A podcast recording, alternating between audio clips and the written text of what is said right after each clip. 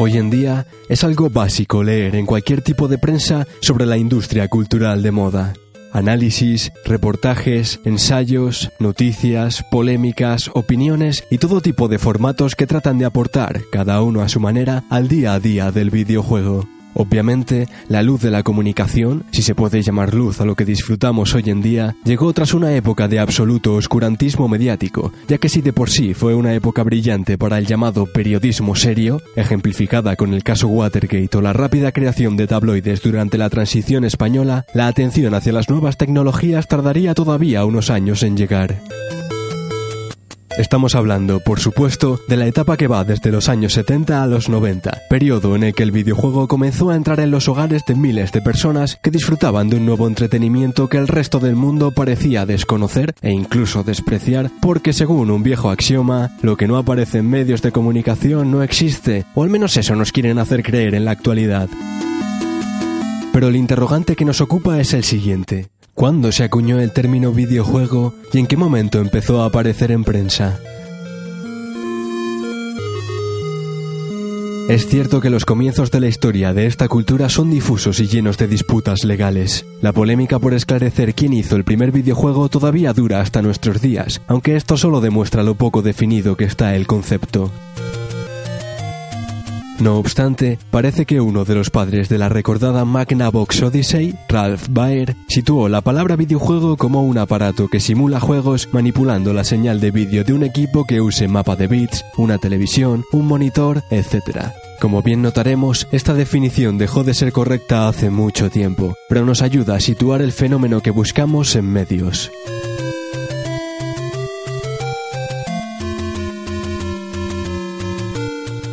¿Cuál fue el primer medio español en mencionar a los videojuegos? No es una tarea fácil discernir qué medio incluyó en su thesaurus este nuevo vocablo tecnológico. ¿Se usó siempre la palabra videojuego? ¿Videojuego? ¿Juego de vídeo? ¿Juego de computador? Es un hecho que incluso términos comerciales como Atari pueden encontrarse fácilmente en la búsqueda antes de que encontremos la primera mención al concepto global. De hecho, con solo investigar un poco, nos damos cuenta de que mientras las páginas dedicadas a las secciones de cultura se llenaban de cine o teatro, la sección de anuncios ponía a la venta estos nuevos artefactos. Para rematar la jugada, tenemos la dificultad de navegar concienzudamente por las hemerotecas de los principales diarios nacionales, por lo que este artículo se basa en las excepcionales bases de datos del diario ABC y La Vanguardia, completas, fáciles de usar y totalmente gratuitas, cosa que no cumplen otros diarios que ni siquiera tienen preparada una buena base de datos para el uso de avezados investigadores. Dos tabloides que parecen coincidir en algo. El videojuego llega, no oficialmente, a la prensa escrita española en 1980.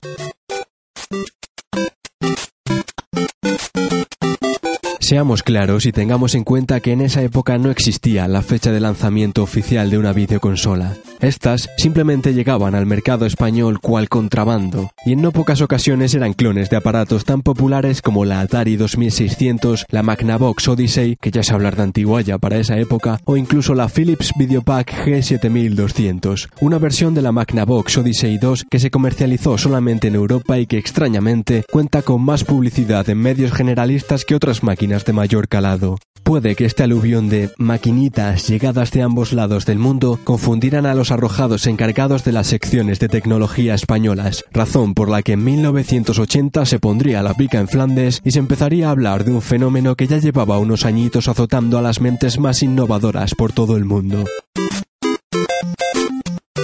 ¿Es casualidad el inicio de esta moda? La respuesta la encontramos tres años después con el inicio de la llamada época dorada del software español, que tuvo como protagonistas a las plataformas de videojuegos por excelencia de ese periodo. Los ordenadores personales, máquinas como ZX Spectrum y Amstrad CPC, MSX y Commodore 64 serían el catalizador de una explosión de talento y creatividad en nuestro país.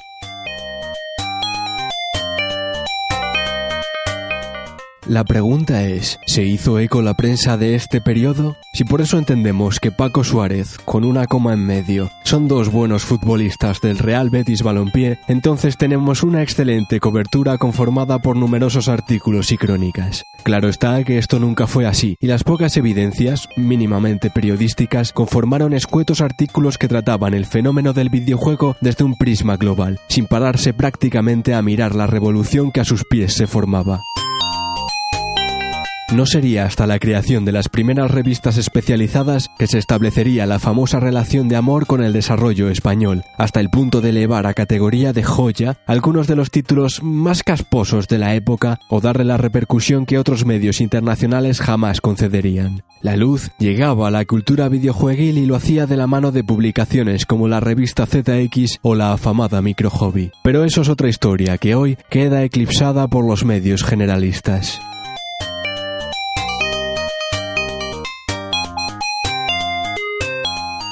Videojuegos, nuevas ambiciones, la gran evolución de los videojuegos, más de 30 años de adaptación y no deja de sorprender que sigamos viendo los mismos titulares una y otra vez, aunque cada vez menos las cosas como son, a pesar de que en este folclórico país que es España, cada vez se destila más el amor por esta cultura, pero no amor platónico del que se menciona en los libros históricos, sino magnetismo del que nace en las calles y se propaga por foros atestados de vida como el mítico mercadillo de la Alameda en Sevilla o el Mercat de San Antonio en Barcelona. El videojuego ya estaba muy vivo en los años 80 y toda una generación de jóvenes emprendedores lo demostró, porque aunque España estaba fuera del punto de mira de las principales distribuidoras y desarrolladoras, esto no consiguió detener el demoledor avance del casete y el cartucho que algunos juegos no llegaban a pasar las fronteras americanas o niponas, que el precio era elevado para un capricho. Como dijo el bueno Diane Malcolm en Jurassic Park, la vida se abre camino.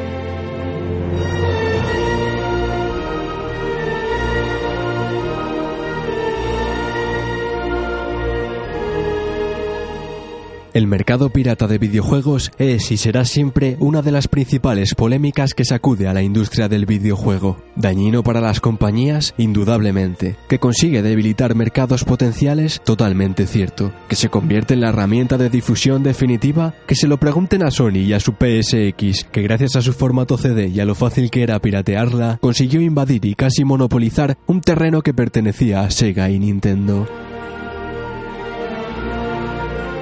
De repente, decenas de jóvenes españoles se lanzaban al mercado internacional a adquirir juegos, no solo para su disfrute, sino para convertirse en auténticas distribuidoras ambulantes como ya quisiera Coach Media hoy día. No hablamos, por supuesto, de la mafia audiovisual. Nos referimos a aquellos que acudían todos los domingos a su punto de venta, vendían unas copias de su joya y veían rápidamente cómo el resto de puestecillos quedaban automáticamente abastecidos con el mismo. Pura cultura en acción, pura ilegalidad pero como en este caso, dicho fenómeno ayudó a extender la industria de la que hoy disfrutamos. No diremos que el pirata es sanguinario, sino que es corsario, cosa que no opinaban los medios de la época, que más que videojuegos veían unas escandalosas cifras provocadas por un mal latente que estropeaba la mente de los incautos y que dio tema para rato en las principales universidades americanas.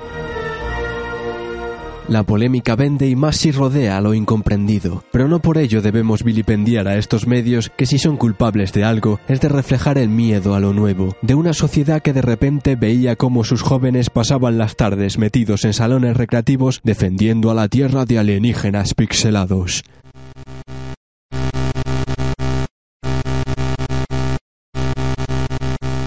Si bien es cierto que la reflexión y rigor periodístico en torno al videojuego no aparecerían hasta muchos años después, a pesar de que hoy están un poco difuminados, eso no quería decir que de vez en cuando no encontráramos joyas como algún artículo de Eduard Martí Sala, un eminente psicólogo que ya en 1984 enunciaba detalles tan actuales como el videojuego y la formación, la necesidad de la labor crítica en su uso, o incluso un esbozo de la teoría del flujo aplicada a la curvatura de dificultad de un título, en un texto más propio de este medio que de un periódico.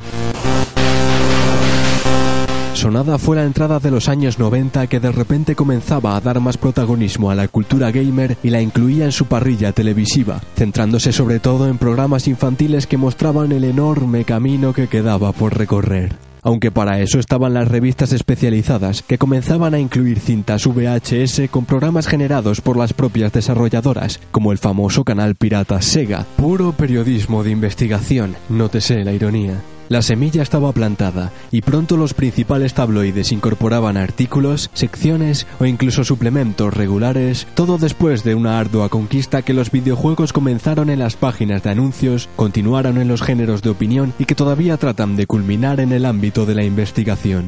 30 años desde el germen del periodismo de videojuegos. 30 años desde que el cuarto poder comenzó a jugar a los marcianitos.